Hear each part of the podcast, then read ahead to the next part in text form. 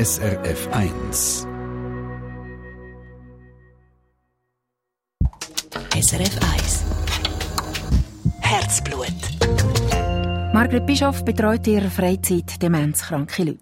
Sie geht mit ihnen spazieren, sie redet mit ihnen. Und etwas, was sie sich dabei einfach immer sagt, ist, nie die Geduld verlieren. Es klingt jetzt vielleicht, als würde Margret Bischof nur gehen. Nein, meint sie ganz bestimmt. Das sage ich nicht so. Sie käme auch viel zurück über. SRF-Redaktorin Lea Führer hat Margret Bischof besucht. Sie ist munter, energiegeladen, fröhlich. Dass die Margret Bischof schon 70 ist, will man ihr nicht geben. Körperlich und geistig noch so zweig, dass sie vor sechs Jahren angefangen hat, Demenzkranke zu betreuen. Einerseits habe ich gesagt, ich habe eine beneidenswerte Gesundheit. Ich zahle obligatorisch Krankenkasse. Ich habe es nicht einmal gebraucht bis jetzt. Und ich habe einfach das Gefühl, man muss etwas, wo man so etwas überkommt, auch wieder etwas geben, weil es ist wie mit allem, es hat immer zwei Seiten. Wo es Licht hat, hat es Schatten, wo es Freude hat, hat es Leid. Wenn es einem gut geht, hat es anderen, wo es nicht so gut geht. Und genau den Leuten, wo es nicht so gut geht, wird sie helfen. Im Fall von Demenzkranken brauchen oft die Familie eine Entlastung.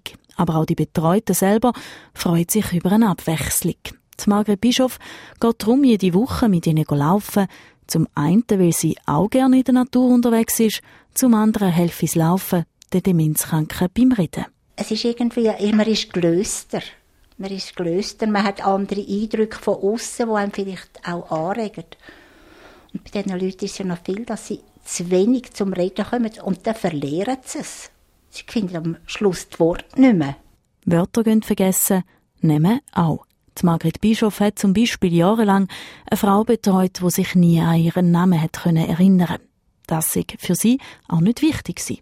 Einmal bin ich mit einer Frau in Ottoberg auf. Sie wird oben so ein bisschen spaziert und da hat es eben so Blumen gehabt. Da sitzen wir so ein bisschen auf Bänkchen, schauen ein bisschen das Zeug an, schauen dann auch die Leute mit den Hunden, die vorbei spazieren.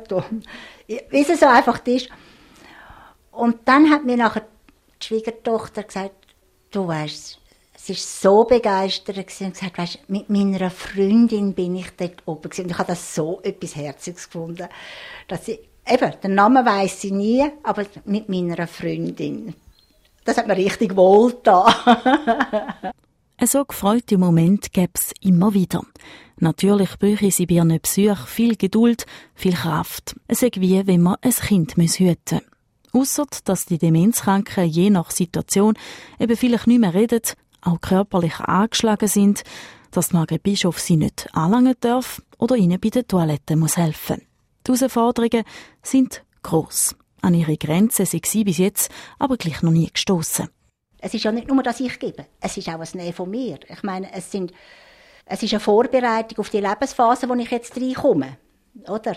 Wie es im Alter ist, was positiv, was negativ, was man einfach muss ertragen muss. Ja, und es, es gibt einem eine innere Zufriedenheit. Und voller Zufriedenheit schaut die Margret Bischof auch auf ihr Leben.